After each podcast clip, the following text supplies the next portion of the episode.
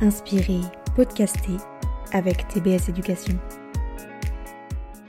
Bonjour à toutes et à tous et très heureux de vous retrouver euh, pour euh, ce podcast TBS Éducation, le podcast, un épisode hors série eh bien consacré au lien entre euh, le sport et l'éducation et puis aussi l'après justement carrière sportive. Donc voilà, on aura l'occasion d'évoquer ce sujet avec mes deux intervenants du jour. Je vais laisser peut-être se, présenter si tant est qu'il y ait besoin de les présenter. Donc Lina Guérin d'une part, Lina bonjour, et Tony Parker d'autre part. Tony bonjour. Bonjour. Bah, je vais peut-être vous laisser vous présenter parce que je, pourrais le faire, mais vous avez évidemment tous les deux un parcours assez riche, assez éclectique, donc je, pense que c'est peut-être mieux que vous vous présentiez. Bonjour, Lina Guérin, rugby à 7, équipe de France, euh, médaille olympique à Tokyo, médaille d'argent, et puis ancienne de TBS Éducation. Euh, Tony Parker, entrepreneur. Entrepreneur avant sportif aujourd'hui. C'est ça.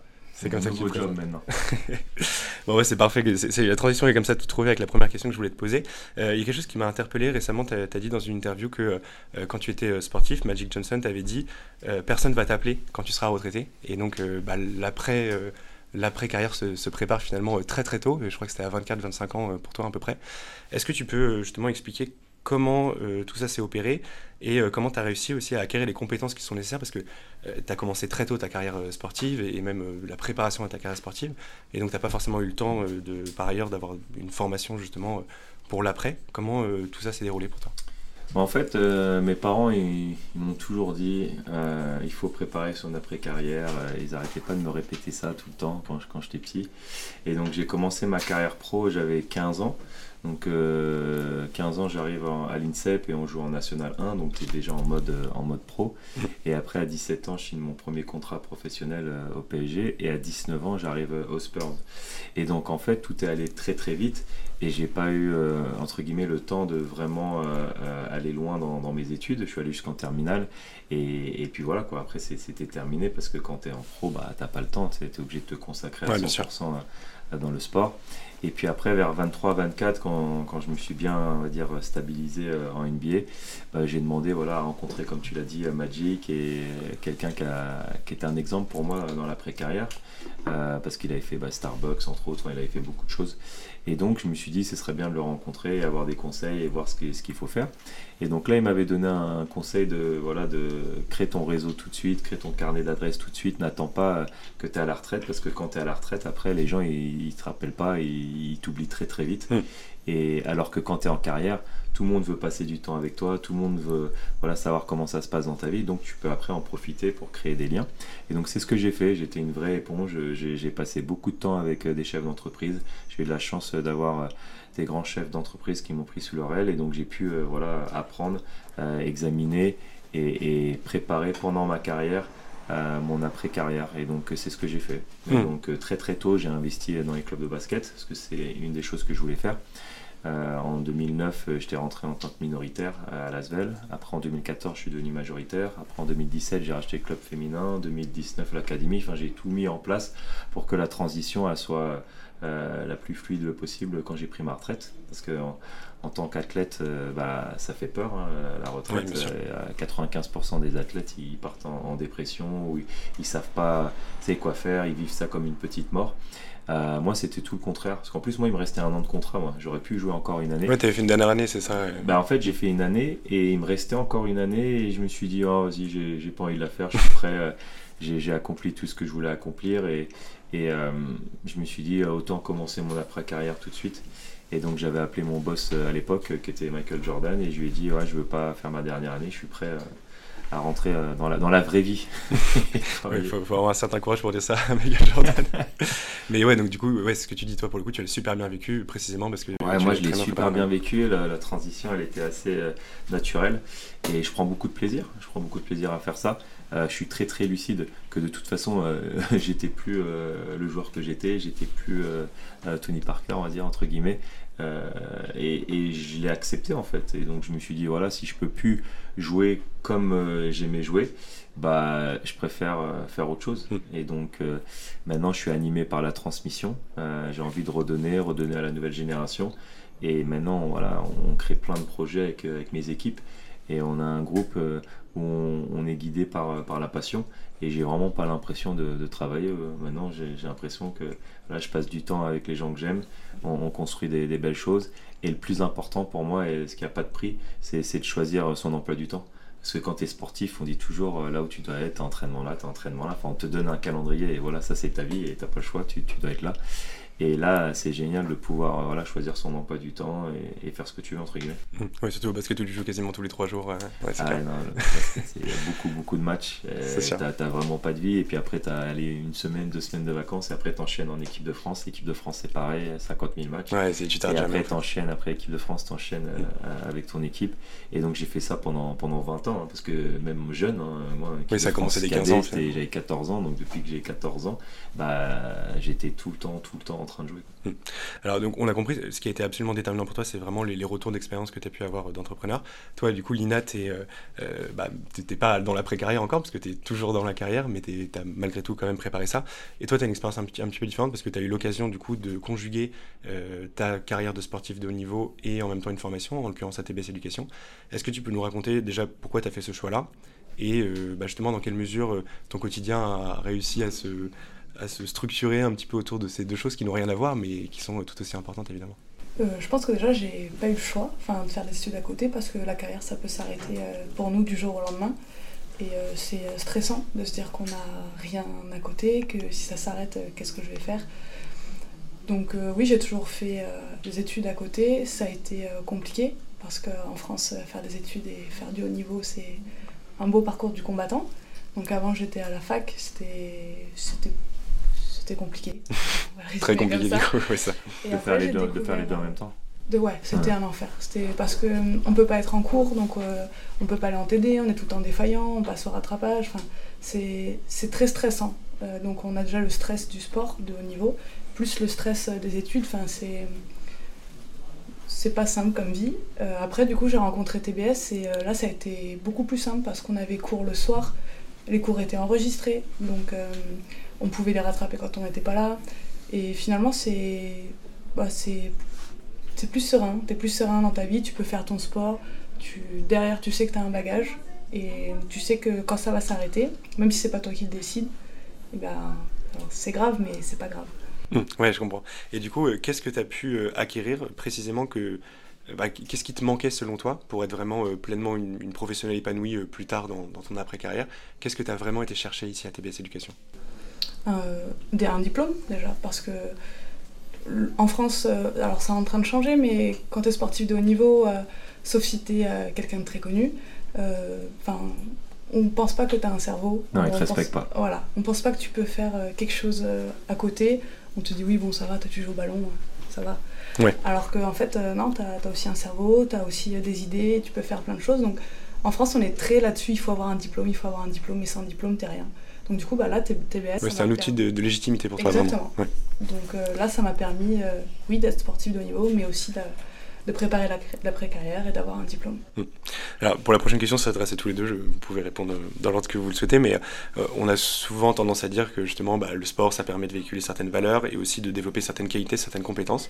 Euh, quel euh, parallèle vous voyez justement entre les qualités et les compétences que vous avez développées en tant que sportif et celles que vous développez aujourd'hui en tant que professionnel? Alors toi, c'est pour l'instant encore le, les prémices, mais pour toi, c'est déjà une réalité très concrète. quel parallèle tu fais entre les deux tout simplement? Bah, moi, je le vois tous les jours, hein, que les chefs d'entreprise, euh, ils viennent euh, à mon académie pour justement recruter euh, des jeunes qui sont sportifs, parce que déjà, on a une éthique de travail au-dessus de la moyenne. on compte pas nos heures. on peut vraiment, vraiment travailler pendant longtemps. et donc, en tout cas, moi, dans mon monde à moi, c'est vrai que les chefs d'entreprise, ils adorent ça. ils sont à la recherche de ça et ils aiment bien les profils d'athlètes. Et toi, comment tu, comment tu vois les choses? Mais euh, toi, après, c'est peut-être un peu différent parce que tu n'as pas encore mis pleinement le, le, pied dans le monde de l'entreprise, mais quelle qualité, selon toi, tu as, pu développer au travers de justement ta carrière sportive et ta carrière surtout de, de haut niveau et les exigences que ça suppose? Moi, je pense que c'est deux mondes qu'on peut mettre euh, en parallèle vraiment très facilement. Enfin, il y a plein de choses à apprendre de son adversaire. Donc là, pour l'entreprise, c'est de son concurrent. Euh, l'échec, l'échec et rebondir. Il y a énormément de parallèles à faire. Enfin, on oublie souvent, mais un club ou une fédé, c'est une entreprise. Sauf qu'en fait, là, le produit, c'est nous. Donc en fait, mm. euh, quand on se vend correctement, bah, après en entreprise, il y a énormément de choses qui sont pareilles. Enfin, pareil, on choisit pas nos collègues. Il y a énormément de choses qui, qui, sont similaires. Ouais, tu retrouves, tu retrouves beaucoup de choses euh, aujourd'hui encore. Oui, d'accord, je comprends. Euh, En ce, qui concerne les conseils aussi que vous pourriez donner, maintenant que vous avez aussi un, peu plus de recul, bon, Tony peut-être encore même davantage, mais euh, un étudiant qui, alors même d'ailleurs pas forcément un, ancien sportif ou un sportif professionnel, mais quand on est intéressé par le, milieu justement du sport, euh, pour vous, ben, comment justement on fait la différence et comment on arrive à se, former à ce secteur qui est quand même assez particulier, assez atypique? Tu l'as dit, il y a des parallèles évidents avec le monde de l'entreprise, mais euh, voilà, le secteur sportif reste quand même un petit peu à part. Et selon vous, voilà, qu'est-ce qui est vraiment euh, déterminant et qu'est-ce qui fait vraiment la différence quand on veut bosser dans, dans le milieu du sport? Mmh, Pour moi, la différence, c'est le mental. Pour moi, c'est ce qui fait la différence. Euh, ta faculté justement à avoir euh, confiance en toi et, c'est ce qui fait la différence entre les bons et les très grands. Euh, moi, c'est ce que je me disais toujours quand j'étais petit. Après, moi, j'ai grandi avec la double culture. Moi, j'ai un père T'es franco-américain, c'est ça Européenne, mmh. donc tu as ce côté-là où les Américains, ils ont une grande confiance en soi et, et peut-être même limite des fois arrogant, mais, mais c'est ce qu'il faut pour, pour réussir au haut niveau. Et le côté européen où euh, ma mère euh, me dit toujours euh, de pas s'enflammer, garder les pieds sur terre et que quand tout va bien, pas trop t'enflammer, quand tout va mal, pas être trop dur avec toi et trouver ce, ce happy middle pour justement euh, gérer une carrière où tu sais forcément il y aura des, des hauts et des bas. Et c'est ta faculté à gérer surtout les, les, bas qui va faire que mm. tu vas apprendre et enfin tout moi j'ai toujours plus appris euh, quand c'était bas euh, dans les mauvais moments. Euh, j'ai toujours trouvé des trucs positifs moi dans, dans les mauvais moments pour justement rebondir. Et donc le mental c'est très très important. Et je me disais toujours que de toute façon je sais peut-être il y aura des joueurs qui, qui iront plus vite que moi ou des joueurs qui, qui sauteront plus haut que moi ou des joueurs qui seront plus costauds que moi mais s'il n'y a pas un truc où, où, ils me battront, ça sera le, le mental. Parce que mmh. c'est ce qui fait faire la différence. Tu as les champions de l'entraînement, mais après, quand tu arrives dans la grande salle et tu as 20 000 personnes et, et les lumières s'allument et, et, que tu vois là qu'il y a la pression pour euh, performer, et ben moi j'ai toujours adoré ça en fait. Moi j'adore la pression. Plus il y avait de pression et mieux j'étais. Euh, J'adorais ça. Et, euh, et, cette faculté justement à gérer euh, cette pression, bah, c'est le mental qui fera la, la différence. Mmh. Et est-ce que malgré tout, donc, évidemment on l'a bien compris hein, sur le mental et sur vraiment le mindset, euh, bah, tu sens que là ça t'a beaucoup aidé. Est-ce que en termes de vraiment de pure hard skill, il y a des choses où tu te dis a posteriori, j'aurais bien aimé avoir une formation et en ça m'a un peu manqué? Ouais. En sport? Non, pour justement la partie vraiment business que tu développes aujourd'hui. Est-ce qu'il y a des ah, choses vraiment qui t'ont manqué véritablement? Bah moi pour le business je me dis que ça, ça dépend que de moi en fait ça dépend de, que de moi et de mon éthique de travail. Et j'ai toujours dit que j'étais une éponge j'apprends super vite et j'ai pas peur de, travailler en fait. Euh, et j'ai pas peur de demander c'est de poser des questions. Quand je sais pas je sais pas. Mais après je me prépare. J'essaie de, bien me préparer. Parce que comme elle l'a dit tout à l'heure dans le monde du business ils sont cruels. Ils respectent pas les sportifs. Ils pensent qu'on a rien dans le cerveau. Et c'est à toi de leur démontrer que que tu as quelque chose dans le cerveau et que toi aussi tu peux être à leur niveau. Et, et donc moi par rapport à ça, c'est voilà, c'est la préparation euh, et, euh, et, être sûr que, que, selon ce que je vais faire, euh, et ben, je suis pas ridicule, on va dire, en, en, en, salle, de, en salle de réunion. Et toi, justement, tu, tu me le disais en rêve tout à l'heure, tu hésites aujourd'hui entre le marketing et le management. Pourquoi euh, spécifiquement ces secteurs-là? Et un truc aussi intéressant, toi, tu peux pas forcément bosser dans le, dans le secteur du sport après, en fait? Euh, Non, moi j'aime beaucoup faire du sport. Euh, mais euh, après, bosser dans le sport, ce que je disais, si j'avais une, une, opportunité qui m'intéressait, euh, pourquoi pas. Après, c'est pas forcément ce qui, ce qui m'anime aujourd'hui. J'adore en faire, j'aime me dépenser, j'ai besoin de me dépenser. Mais après, travailler dedans, euh, c'est pas une priorité pour l'instant. Et du coup, bah, même question sur les hard skills, qu'est-ce que toi tu as pu peut-être développer où tu te dis, ok, dans un an, deux ans, trois ans, quatre ans, bah, enfin ton objectif c'est Paris 2024. Après ça, euh, voilà, quelles sont les compétences selon toi que tu as pu développer justement au travers des cours ou au travers des rencontres que tu as pu faire et qui selon toi vont être vraiment utiles? Euh, Il y en a eu, euh, il y en a eu énormément. Déjà, quand tu es sportif de niveau, tu fais des études, il faut énormément t'organiser. Donc euh, tu as tout mmh. ce qui est organisation. Après, je pense que bah, dans tous les cours qu'on a eu, tout ce qui est sur le marketing, y a, on apprend plein de choses. Est-ce que j'aurais aimé l'apprendre avant? Non, je pense pas parce que Tony a dit tout à l'heure, c'est important de, de tomber, d'apprendre beaucoup à ce moment-là. Euh, c'est la mode de dire qu'il qu faut tomber, se relever. Mmh. Je pense que moi j'ai bien expérimenté le processus. je suis bien tombée, mais bon, euh, je suis bien debout aujourd'hui, donc euh, on, verra, on verra la suite. Ok. Une dernière question euh, pour toi, Tony, avant de conclure ce, podcast. Donc aujourd'hui, voilà, on, est ici dans les locaux de TBS Éducation parce que tu as souhaité t'associer à cette école dans le cadre de ton académie. Euh, voilà, est-ce que tu peux dire, dans les grandes lignes, pourquoi c'est pertinent pour toi de t'associer à une business school comme TBS Éducation? Bah, Déjà, c'est une des plus grosses écoles et, euh, et avec mon académie, bah, pour moi, c'est un, un, honneur de pouvoir m'associer à, des écoles comme ça.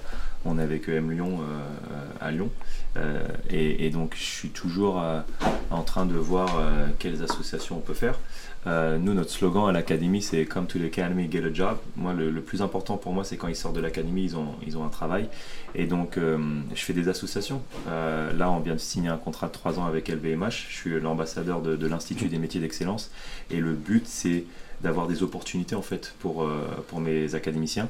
Euh, parce que je sais très bien que tous les jeunes qui viennent chez moi, 95%, ils vont pas devenir euh, athlètes de haut niveau, c'est impossible.